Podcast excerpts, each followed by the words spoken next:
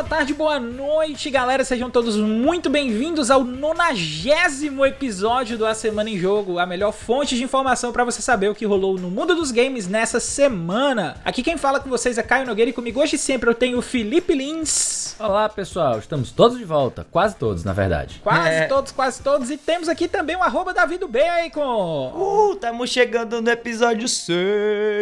e é isso aí.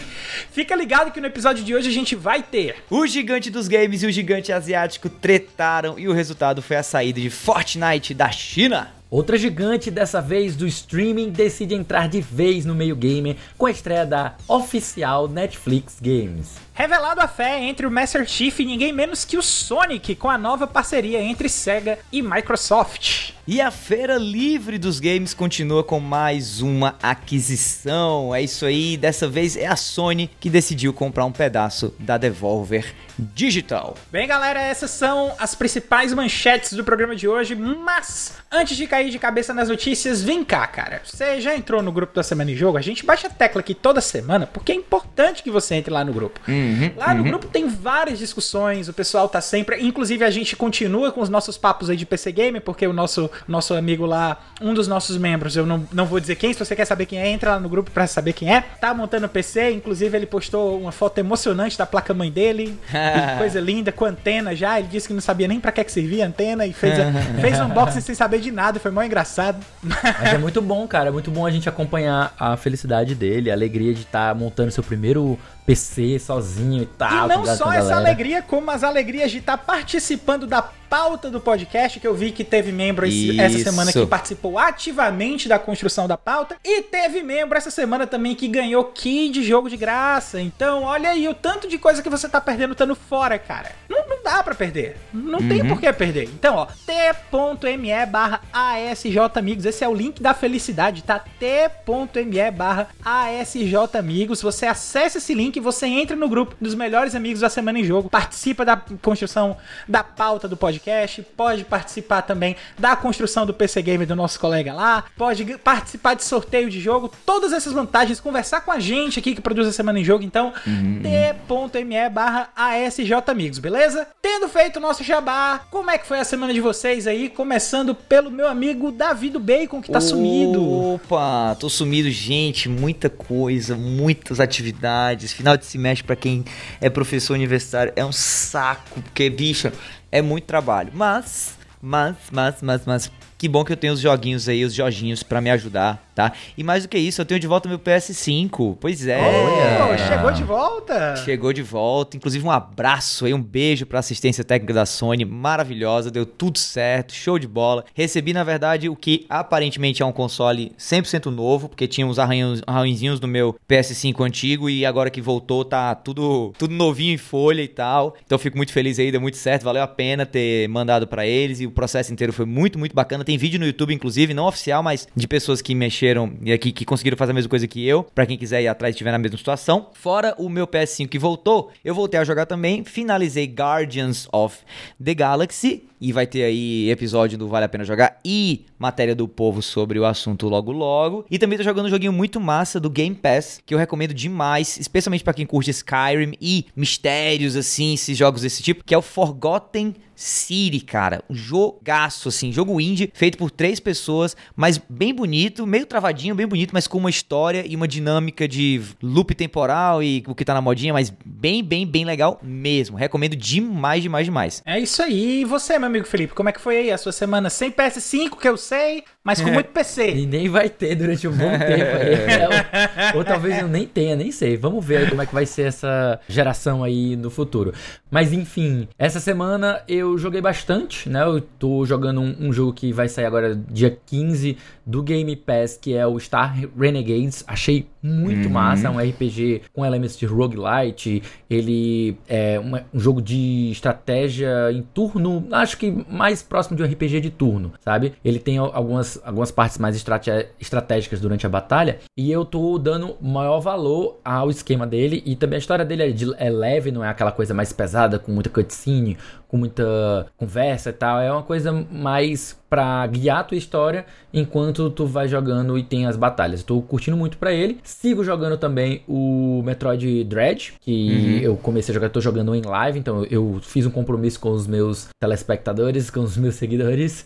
Eu só jogo Metroid Dread em live e também tirei um tempinho agora para jogar com os amigos toda semana um pouco de jogo co-op e a gente tá jogando Zelda Force Swords Adventure, que é do, é do GameCube, né? A gente conseguiu fazer um esquema para poder conseguir jogar quatro pessoas. E tá aí um dos Zeldas que eu ainda não tinha finalizado. E estou na, em vias de finalizar, na metade do jogo. Tô amando, achando ele muito divertido. E é isso. E você, é isso aí. Cara, minha semana eu acho que eu tinha anunciado já para vocês aí que eu tirei um tempo para poder jogar algumas coisas de novo com o Dante, né? Introduzir novos jogos aí para ele. E o jogo da vez é Kingdom Hearts, né? Até mesmo porque ele tá agora numa pegada de assistir desenhos da Disney e tal, e eu achei que Kingdom Hearts poderia ser uma coisa que ele fosse gostar de ver e eu fico muito feliz porque ele gosta muito do Pato Donald, cara. É, hum.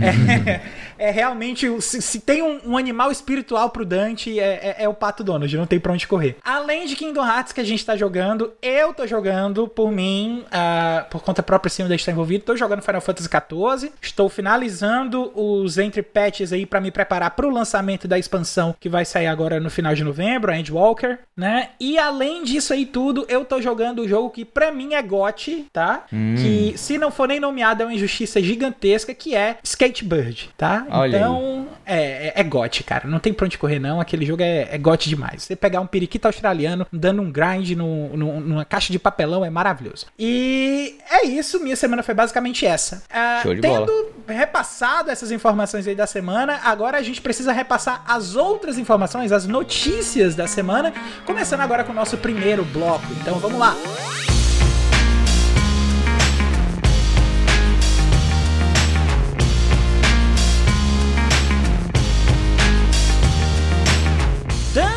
Esse é o nosso primeiro bloco de notícias. A gente tem aqui a notícia do André Luiz Dias Gonçalves para o Tecmundo. Notícia Fortnite e Yahoo deixam de funcionar na China. Fazer uma leitura rápida aqui da notícia para vocês. Menos de um mês após o LinkedIn anunciar o encerramento das suas atividades na China, mais duas grandes empresas de tecnologia fazem o mesmo. Nessa terça-feira, dia 2, a Epic Games confirmou a descontinuação de Fortnite no mercado chinês, quase ao mesmo tempo que a Yahoo divulgava a sua sua saída do país. Em ambos os casos, as decisões foram motivadas por medidas rígidas impostas pelo governo chinês nos últimos meses, como forma de aumentar o controle sobre a economia. Os títulos precisam passar por um complicado processo de aprovação antes do lançamento, geralmente enfrentando uma forte censura. E além disso, as autoridades locais começaram a limitar o tempo em que menores de 18 anos passam jogando online, que é de 3 horas por semana. Segundo a Epic Games, a saída de Fortnite da China vai ser finalizada realizada no dia 15 de novembro, quando acontecerá o desligamento dos servidores no país. Porém, a plataforma não aceita mais cadastro de novos jogadores desde o dia 1 de novembro. Bom, galera, primeiro eu vou ouvir um pouquinho aí da opinião de vocês antes de eu comentar o que é que eu acho, uhum. mas eu quero saber do Felipe aí, o que é que ele acha aí do, dessa saída do Fortnite aí da China. Enfim, Gente, vai que é olha, Felipe. Uma coisa que eu sempre faço muitas ressalvas e eu acho que todo mundo deveria sempre ter muito cuidado é quando a gente vai comentar qualquer coisa coisa em relação à China, certo? Como é um país muito fechado em relação a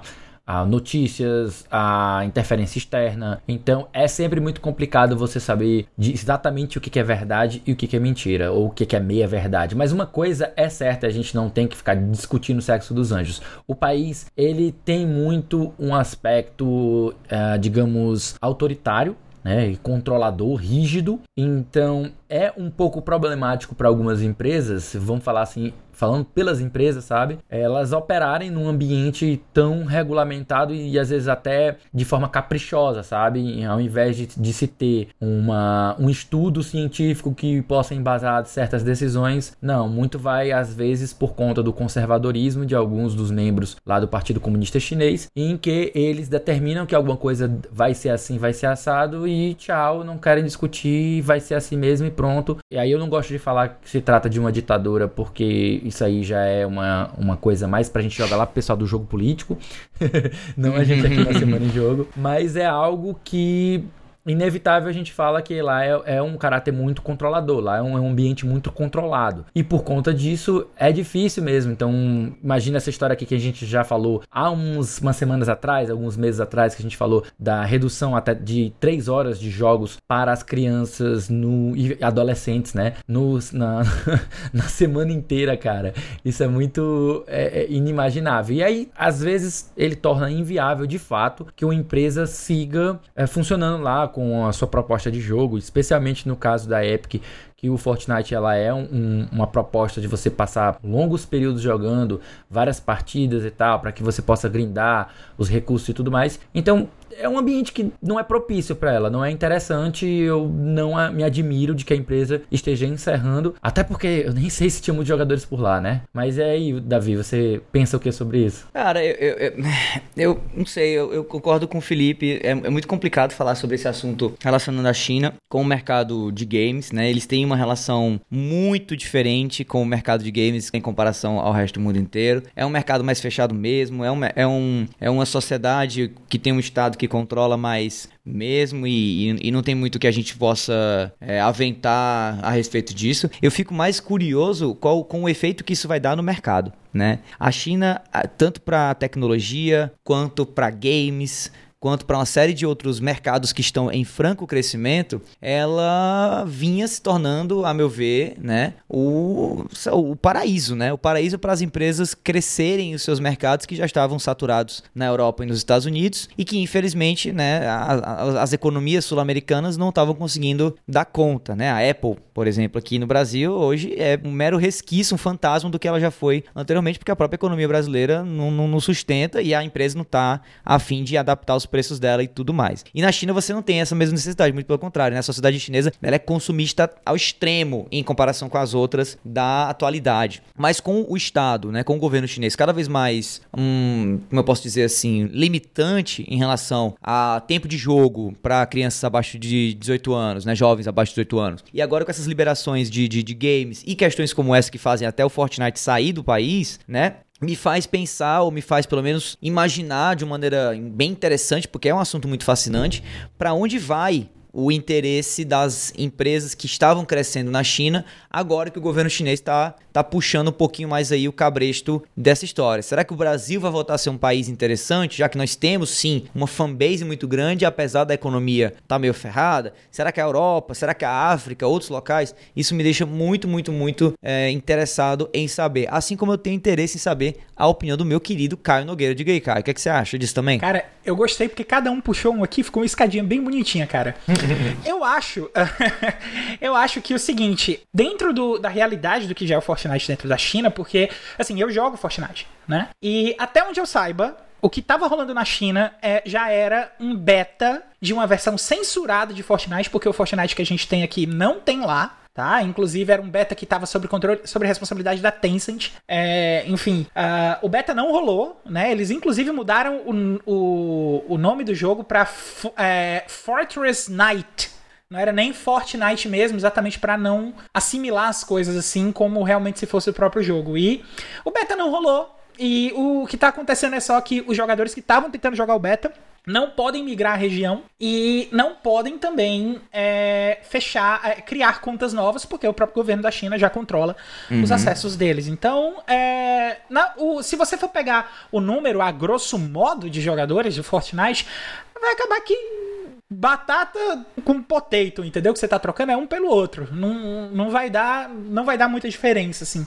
É uma pena só porque com certeza a China, se, se, a, se a Epic já é grandiosa desse jeito, sem ter tanta participação assim ativa do Fortnite dentro da China, imagina com essa participação, seria uma coisa de louco. Mas uh, pena pra Epic que não deu certo e bola pra frente pra gente que tá aqui no Ocidente que provavelmente não foi afetado de forma alguma com essa, uh, com essa notícia. Assim, de forma negativa, né? A gente respeita aí a, a questão política que tem por trás, mas como o Felipe falou, não é um, algo que a gente tem que discutir aqui, isso é algo que a gente discute lá no jogo político, que é jogo também, mas não é jogo para estar tá aqui na Semana em Jogo. Falando em jogo que é para estar tá aqui na Semana em Jogo, a gente tem aqui o, finalmente o lançamento da Netflix dos games oficial, né? Netflix é. lança serviço de jogos no Brasil para assinantes. Notícia aí do Rafael Monetiro para o Tech Tudo. A Netflix lançou nessa quarta-feira o seu serviço de jogos Netflix Games, eu acho esse nome maravilhoso. Netflix Games para dispositivos Android. A plataforma oferece alguns títulos para seus assinantes que os podem baixar sem nenhum custo e também não tem nenhum tipo de compra online e nem anúncio. Então você está assinando, você vai jogar, não vai ter propaganda, não vai ter microtransação, pelo menos é a promessa aqui do Netflix Games, né? Os primeiros jogos disponíveis são Stranger Things 1984, Stranger Things 3 The Game, Shooting Hoops, Card Blast e Teeter Up. Para acessá-los, basta procurar pela aba Netflix Games nos smartphones ou na categoria Netflix Games nos tablets. Vale ressaltar também que o serviço está chegando aos poucos para os usuários brasileiros e também ficará disponível em breve para iPhone ou outros operativos, outros sistemas que operam em iOS. E inicialmente testado em países como Polônia, Itália e Espanha, a Netflix Games agora estará disponível em todo o mundo. Ao selecionar os games no aplicativo, o usuário poderá baixá-los na Google Play Store sem custo e jogar no próprio app da Netflix.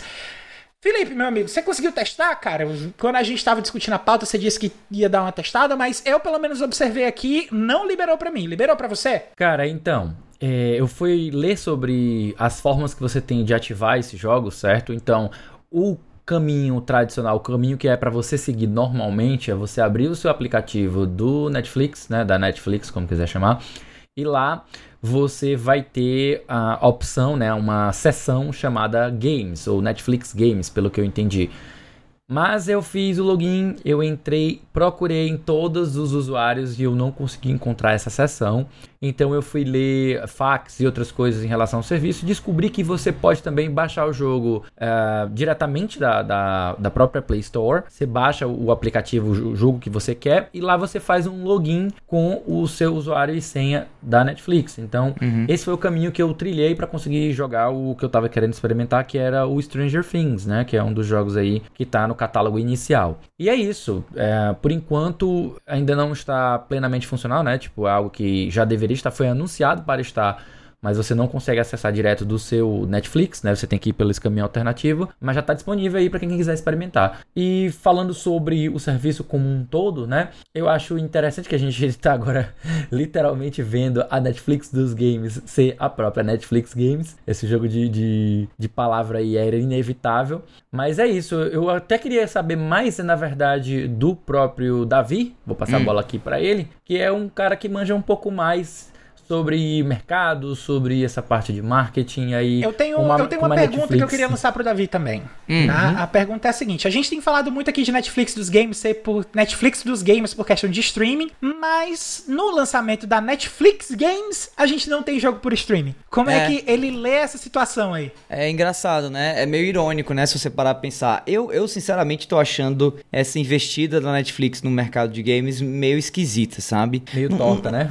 É, parece parece muito mais um experimento, um teste, uma coisa meio Google, assim, sabe? Tipo, ó, a gente tá lançando isso aqui, mas ninguém tem compromisso nenhum de fazer isso aqui virar um negócio real, assim, entendeu? Então, assim, se você for muito fã de Card Blast ou de Shooting Hoops, talvez não me surpreenderia nada que há um ano a, a, Netflix fechar esse serviço e você não ter mais acesso a esses games, entendeu? É, me, me parece uma estratégia estranha. Mas a Netflix ela é uma empresa que faz muito isso, se você parar pra pensar. A Netflix já testou um monte de coisa que, pelo, pela, pela breve aliás, pela mera questão de rapidez de mercado, ela abandona e você nem lembra mais que, que existiu isso, sabe? Eu consigo imaginar aqui, lembrar, na verdade, pelo menos uns 5, 6 formatos diferentes da tela inicial da Netflix, né? E que já não são mais o, o, iguais, né? Aquele que tá lá agora. A Netflix também já lançou um serviço chamado Netflix Max, que era uma espécie de inteligência artificial que apresentava para você, toda vez que você clicasse no botão Netflix Max, lá que tinha, um vídeo novo, um filme novo novo, explicava porque aquele filme tinha a ver com você. E ninguém lembra mais disso porque ela testou e isso sumiu. Então eu acho que eu vejo muito mais a Netflix Games como um teste do que realmente como uma investida definitiva da marca. Tanto que ela tá nesse, né, nesse processo de lançamento meio em fases, né? Assim, ondas, na Polônia, na Itália, na Espanha e tal. Eu não me surpreenderia nada se daqui a um ano a Netflix Games que a gente conhece hoje já não mais exista e a nova Netflix Games seja algo completamente diferente e quem sabe aí voltada para o streaming mesmo. Mas futuro a Deus pertence, né? Então vamos ver aí no, no que vai dar essa história. Falando de futuro, sabe o que é que tá se aproximando aí, já que é do futuro para vir para cá? Ele mesmo, segundo bloco de notícias aqui, que já tá chegando aqui para você agora. segundo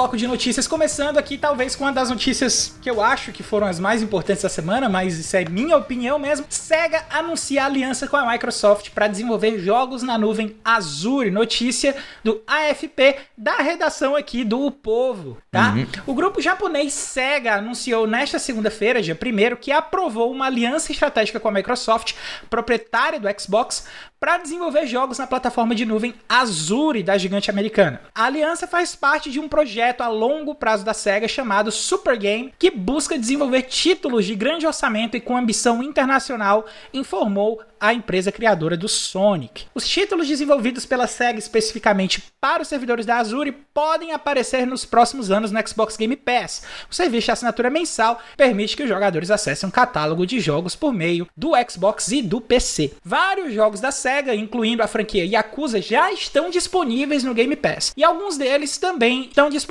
com assinaturas da PlayStation Now da Sony ou na loja digital da Nintendo. Na bolsa de Tóquio, as ações da SEGA subiam quase 6% nessa segunda-feira de anúncio. E aí, Felipe, como é que você vê aí essa questão de futuro aí para desenvolvimento de jogos dentro da Azure, para dentro do, da, das plataformas da Microsoft? Como é que você vê que a participação da SEGA vai se expandir? Como é que vai ajudar esses dois lados? Cara, primeiro de tudo eu vejo essa iniciativa nova que foi agora acaba de ser anunciada como mais uma etapa dessa grande parceria que vem se desenvolvendo entre a SEGA e a Microsoft já tem um tempinho, né? Então acho que foi na, na E3 de 2018 que a gente começou a ver as primeiras demonstrações dessa parceria com a, a SEGA trazendo exclusivamente Phantasy Star Online 2 anunciando para o Xbox Series e para o PC, né? Então já foi algo que surpreendeu, né? E que reaqueceu os rumores e o papo que os fãs têm aí de que a Microsoft poderia estar trabalhando,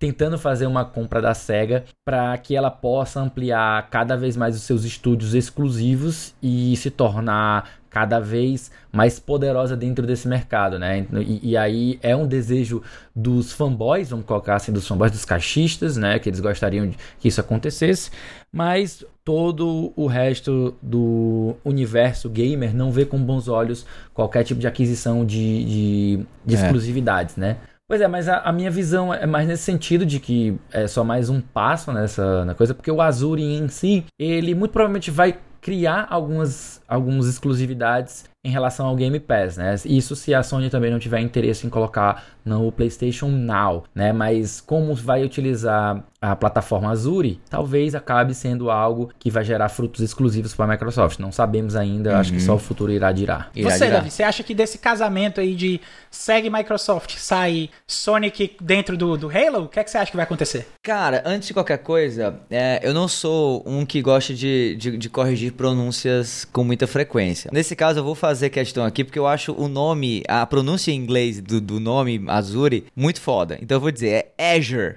Tá? Azure. É, é, é, é, Microsoft Azure. Eu acho Azure um nome muito foda, por isso que eu vou ficar falando Azure até dizer, até dizer Eu adoro essa, essa, esse som, Azure, eu acho massa. Enfim, mas assim, cara, é, o, o serviço Azure, né, da, da, Microsoft, que é um serviço de, de nuvem, processamento, armazenamento de dados na nuvem, foi um serviço que até há pouco tempo atrás a Sony fez a mesma parceria que a SEGA tá fazendo agora, né? Uhum. A Sony ela é parceira da Microsoft também para uso do serviço de nuvem deles. A, a Microsoft tem uma, uma infraestrutura de nuvem absurda, assim, muito, muito bem feita mesmo, e que é o que suporta o próprio xCloud, né? Segundo a Microsoft. Então eu não acho que essa, essa parceria estratégica com a SEGA é um sinal de algo maior entre SEGA e Microsoft. Até porque uhum. a Microsoft continua sendo uma empresa americana e a SEGA continua sendo uma empresa japonesa. E quem, quem entende mais ou menos essa questão, dessas questões culturais e, e políticas entre empresas nesse sentido, sabe o quão difícil é para uma empresa japonesa fechar parceria ou se afeiçoar realmente a uma empresa americana. Eles são muito é, protetores, digamos assim, sim, são sim. dos mercados e das empresas ali. Vejo muito mais facilmente uma Nintendo comprando uma Sega com o anúncio lá, né, do, da disponibilidade do, do, catálogo de jogos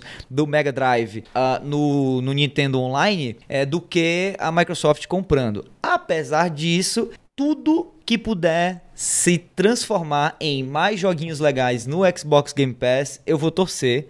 Porque realmente, assim, até, até pelo Brasil, cara, assim, pelo nosso país, o Xbox Game Pass tem que ser um negócio que tem que dar certo, tem que crescer, tem que virar exemplo, porque continua sendo, e acho que vai ser esse ano e no, nos próximos também, pelo visto, a maior proposta de, de valor e melhor custo-benefício para o gamer brasileiro. Então, cara, seria muito legal ter mais jogos da SEGA, quem sabe até uma aba do Xbox Game Pass só de jogo antigo, de jogo retrô, uma espécie de Virtual Console, né? O, né? o, console virtual que a Nintendo não está conseguindo fazer que preste no Nintendo Switch. Seria do caralho se a gente visse de alguma maneira a Microsoft comprando o catálogo antigo da SEGA e você tendo lá jogos de Master System, jogos de Mega Drive para jogar no Game Game Pass rodando no seu Xbox ou rodando pelo xCloud, né? Então, assim, claro que isso é sonho, né, completo, assim, não, não acha que isso vai acontecer, porque o pessoal não tem nenhuma informação oficial sobre isso, mas sonhar é de graça, né, e na situação econômica que a gente tá, acho que é isso que, so é isso que sobra, então eu tô na torcida aqui para que isso de fato vire alguma coisa entre Microsoft e Sega, mas eu não acho que vai ser de maneira nenhuma a Microsoft comprando a gigante japonesa é, do, dona do Sonic, não. também não. eu também acho que não, acho que isso aí é, é, é sonhar muito alto. É, é. é. assim, a gente sabe que a Microsoft tem uma representação até relativamente fraca dentro do Japão, se você pensar em um número expressivo de venda de consoles em comparado com a Sony, e que muita gente estava especulando que essa conexão iria fazer com que a Microsoft entrasse no Japão com mais força para poder trazer títulos aí, talvez exclusivos da SEGA, que já são muito atraentes do Japão, como é o caso do próprio Yakuza, Persona, enfim. É, tem uma, algumas coisas aí que a galera pode pensar que pensou na época até em trazer aí para para essa notícia. Mas na verdade, essa parceria de cloud gaming também é algo que a Sega já tinha muito empenho em fazer, até mesmo porque eu lembro que na época que ela mantinha os game centers dela, ela pensava em fazer conexão em Azure na época do, aliás, Azure, né, que, que ah, o boa, Davi pronunciou certinho. Né, as conexões Azure né? É muito então, massa. É, pros arcades dela, pros game centers, para que a galera do arcade conseguisse jogar online dentro dos data centers, dentro dos game centers da Sega. Então, uhum. eu acho que uh, é algo que vem bem a calhar, porque a Sega já estava meio que caminhando para essa parte também do desenvolvimento, né? E que uh, como o Xbox Game Pass, principalmente a questão do cloud gaming do Xbox é, é talvez o que a gente tenha de mais robusto hoje no mercado, é, é uma adição valiosa para o serviço, com certeza. Então eu acho que tá, Sega tá de parabéns, Microsoft tá de parabéns, por favor, concluam o casamento aí, que sejam muito felizes e que os filhos venham aí pra gente, pra gente poder continuar curtindo muito aí a, a respeito dessa questão. E falando aí em, em investimento, em, em participação, né? A gente teve aí uma surpresa essa semana também, que a Devolver Digital adquiriu alguns estúdios, porém a Sony se torna investidora do estúdio comprando 5% das ações. Notícia aí do Ivan Nicolai Barcão Castilho, acho que é Barcão, é, toda vida que eu pronuncio o nome do Ivan aqui eu fico com dúvida, qualquer uhum. coisa, Ivan, me desculpa, um abraço aqui da PSX Brasil. A Devolver Digital anunciou a aquisição da Dodge Roll, da Nerial e da Firefly Studios. Além disso, a Sony Interactive Entertainment possui agora 5% das ações da Devolver Digital. Abre aspas aqui para o que o pessoal da Devolver Digital falou, né? Essas desenvolvedoras e nossa equipe olharam para o futuro e viram que trabalharíamos juntos para sempre. Então, os adquirimos com amor, principalmente para que eles passassem mais tempo conosco. Os jogos e experiências que esses quatro estúdios planejaram são incríveis e cada um mantém sua total autonomia criativa que lhes é concedida ao longo de nosso relacionamento.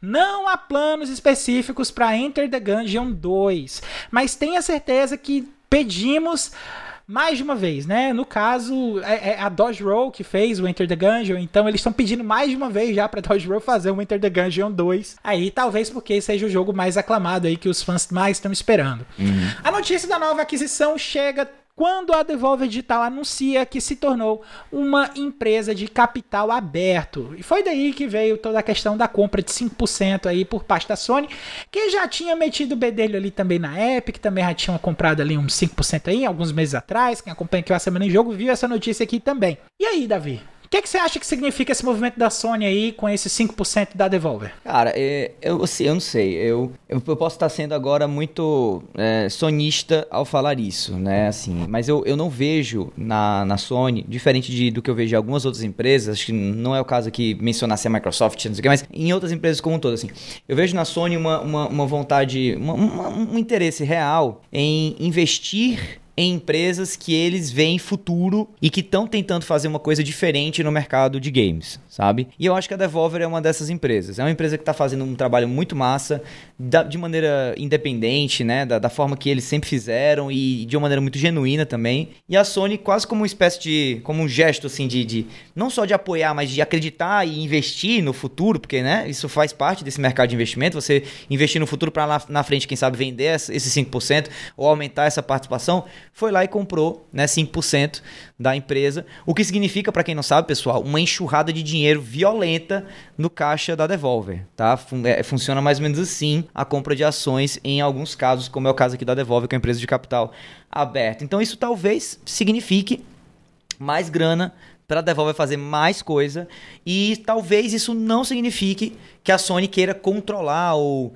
tornar exclusivo, né, exclusivos os jogos da Devolver. Pode ser que haja com isso um acordo, né, de intenções aí para que os jogos da Devolver saiam com exclusividade temporária na PlayStation? Sem dúvida. Isso pode acontecer, como já acontece, por exemplo, com jogos é, que a Sony investe no desenvolvimento, ou outros aí que ela fecha parcerias estratégicas, como é o caso do Final Fantasy VII Remake, que até agora não saiu no Xbox, apesar de não ser um jogo exclusivo de fato né? Eu torço para que o que aconteça aí com a Sony e a Devolver seja só mesmo uma jogada de investimento e de acreditar no futuro e no máximo de começar a estreitar aí um elo entre as duas companhias. Não gostaria de jeito nenhum que os jogos da Devolver fossem exclusivos do PlayStation até porque muito jogo da Devolve combina muito com outros serviços que focam atualmente em jogos indie, além de jogos AAA, como é o caso do próprio Xbox Game Pass, né? Mas realmente não tenho bola de cristal, não sei, mas só torço para que a Devolver cresça cada vez mais e continue crescendo como ela já cresce hoje, livre. E você, Felipe, você acha aí que pode acontecer talvez futuramente da Sony comprar não não necessariamente a Devolver, mas comprar um estúdio aí como a Microsoft fez com a Bethesda? Você acha que ela está tentando descontar um pouquinho ali em cada um dos braços em que o pessoal está prestando atenção hoje para poder ter um leque de opções maiores? O que é que você acha aí que é, que é a estratégia? Qual é a da Sony, cara? Eu acho que se fosse para comprar a empresa, acho que ela já chegaria e mandava a, a ver para comprar. Uh, acho que talvez não seja isso, seja mais na linha do que o, a, o, próprio Davi falou, mas nessa questão de investimento. Afinal, é diversificação de investimentos e é. quando eles lucrarem, a Sony lucra também. Então isso é bom para a empresa tal qual seja para qualquer investidor que você imaginar aí ao redor do planeta. Agora, uma coisa que eu gosto de, de fazer a ressalva Apesar de ter o DNA e a origem indie, né? Apesar de ter aquela origem humilde, eu não acho que a gente pode considerar a Devolver Digital hoje e não, não é de forma alguma mais como alguma tipo de empresa indie, certo? E muito mais usar a palavra independente como o, o Davi usou, que é uma, uma opinião minha, tá? Até pelo fato dela ter aberto o capital, ela está recebendo dinheiro de investidores e vai ter sempre aquela coisa: os acionistas passarão a exercer pressão sobre a empresa. Então, primeiro que ela já perde o caráter de independente quando ela vira uma empresa grande de publisher, ela é uma publisher, a Devolve é uma publisher. Então, todos os jogos que são lançados por ela já são de cara, não são mais tecnicamente indies, né? Já não podem ser chamados de indies, já que estão abarcados por uma publisher. Mas agora ainda com eles comprando outros estúdios, que é o que diz na matéria aqui, os quatro estúdios, Dodge Roll, Nerial e Firefly, uh, eles estão justamente, são três estúdios que foram comprados e reforça ainda esse caráter de que eles não são mais indies, né? Então eles são uma empresa de desenvolvedora e publisher, tal qual a gente tem a Activision, tal qual a gente tem a Electronic Arts. Então ela deve ser vista de igual com essas empresas, apesar dela ainda ser muito famosa pela postura dela e pela, ah, digamos, pelo trato com o consumidor, trato com o, o, o público geral. Uhum. E daí fica sempre a gente ressalvando e fazendo esses, esse elogio à empresa. Mas fora isso, acho que o que a gente tem a tirar dessa notícia é só coisa positiva. A empresa está crescendo, se tornando cada vez maior e mantendo esse DNA de respeito tanto às empresas adquiridas como ao público consumidor. Bom, a verdade seja dita é que, embora a Sony tenha comprado participação a, da Devolver, que é uma empresa aí, para quem não tá ligando a empresa aos jogos, é a empresa aí que tá cuidando aí do Death's Door, que inclusive vai estar tá chegando no PlayStation, tava presente ali no, no último State of Play, né, que a gente teve. Uh, é a empresa que desenvolveu Fall Guys originalmente, é a empresa do Enter the Gungeon, que teve a parceria lá para publicação. A verdade é que a gente não sabe aí quando é que o próximo grande jogo da Devolver Digital vai estar tá chegando aí. A gente tem algumas algum período para que isso possa é, de fato acontecer aqui pra gente. Então eu pergunto aqui para você, meu amigo Felipe, se eu quiser saber o que é que vai estar tá chegando aqui na semana que vem, eu faço o quê, cara? Sempre, sempre, sempre eu respondo isso com facilidade. É só você colar na lista de lançamentos da semana que a gente aqui da Semana em Jogo preparou para vocês. É isso aí.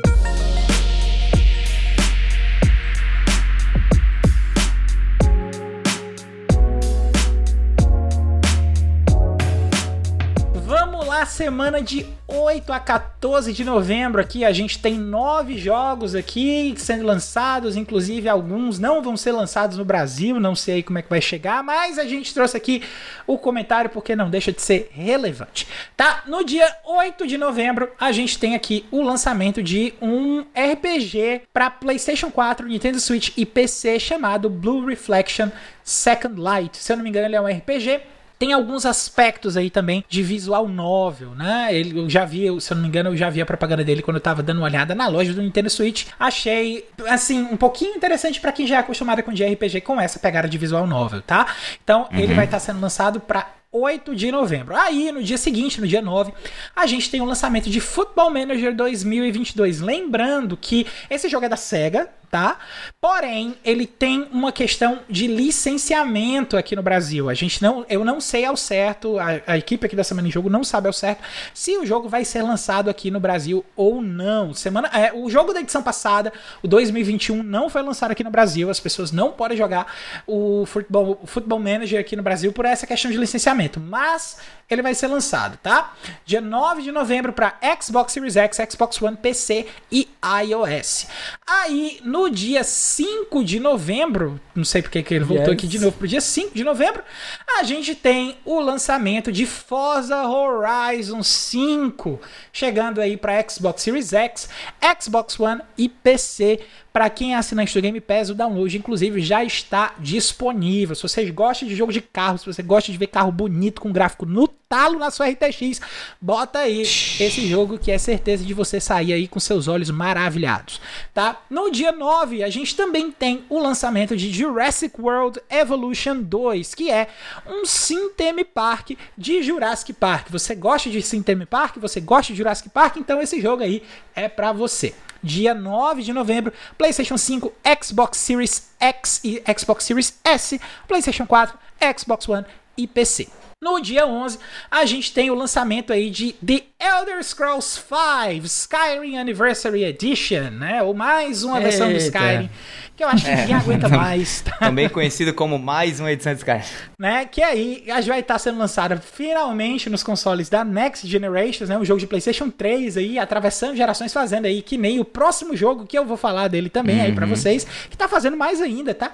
Mas é PlayStation 5, Xbox Series, PlayStation 4, Xbox One e PC. Aí a gente tem esse outro jogo que também tá atravessando gerações, que nesse caso não é só um outro jogo, são vários jogos, né? Porque uhum. no dia 11 de novembro também a gente tem o lançamento da Grand Theft Auto The Trilogy. Para quem não conhece, GTA trilogia com GTA 3, GTA Vice City, que é o melhor GTA de todos e já não vai ter melhor, não tem discussão aqui, tá? E também o GTA San Andreas, chegando aí para PlayStation 5, Xbox X, PlayStation 4, Xbox One, PC e Nintendo Switch. Aí também no dia 11 a gente tem a nova versão do PUBG chegando aí para iOS. O PUBG New State sendo lançado para dispositivos iOS. No dia 11 também, olha, cara, dia 11 tá, tá que tá, hein? Tá que tá. A, a tá gente tá. tem também o lançamento do Nintendo Switch, da versão de Nintendo Switch que foi anunciada aí numas Nintendo Direct, algumas Nintendo Direct atrás, se eu não me engano, que é o Star Wars Knights of the Old Republic, ou o KOTOR aí para quem é fã de Star Wars, né? Vai estar tá chegando aí finalmente ao Nintendo Switch. E para finalizar o mês, no dia, oh, o mês, para finalizar a semana, no dia 12, a gente tem aí o lançamento do aclamadíssimo e aguardadíssimo pelo meu amigo Felipe Lins aí, yes. Shin Megami Tensei 5, que vai estar tá chegando exclusivamente para Nintendo Switch aí no dia 12. Bom, além de todos esses nove jogos aqui que eu citei, ah, o quarteto aqui da Semana em Jogo tem um monte de conteúdo para você ficar ligado. Toda sexta-feira tem episódio novo do Vale a Pena Jogar com o nosso queridão aqui, o David Bacon, trazendo uma review de jogo que ele acabou de zerar. É isso aí, de segunda a sexta você também pode acompanhar o Bernardo Dabu, o nosso querido arroba Bdabu, na Twitch a partir das 18 horas para jogar Destiny 2 junto com ele, além de vários outros games aí que ele sempre tá trazendo lá. Para acessar o canal dele, basta ir no site twitch.tv barra B é da Bull. Lá no Spotify você encontra um monte de conteúdo produzido pela galera do Cast Potion Podcast com aquele já conhecido papo catedrático sobre videogames. E uma vez por mês o Backlog Game Club traz um papo extenso, profundo, saboroso e crocante sobre um jogo novo, projeto pessoal e muito bacana do nosso querido Felipe Lins.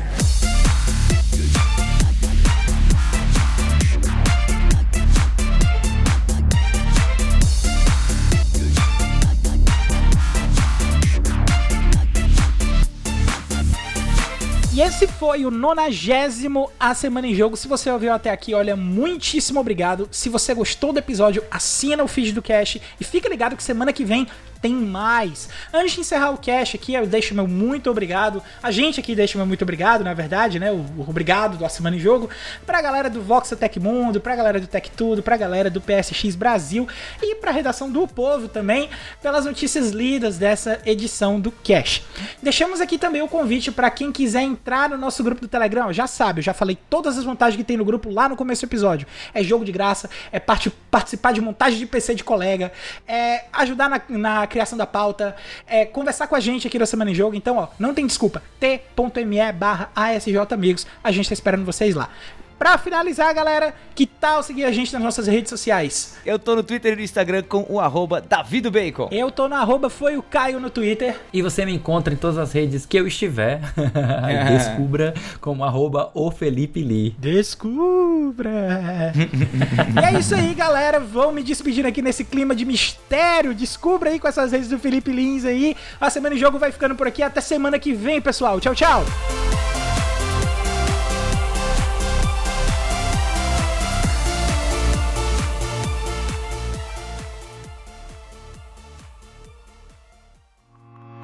Este podcast foi editado por Felipe Lins.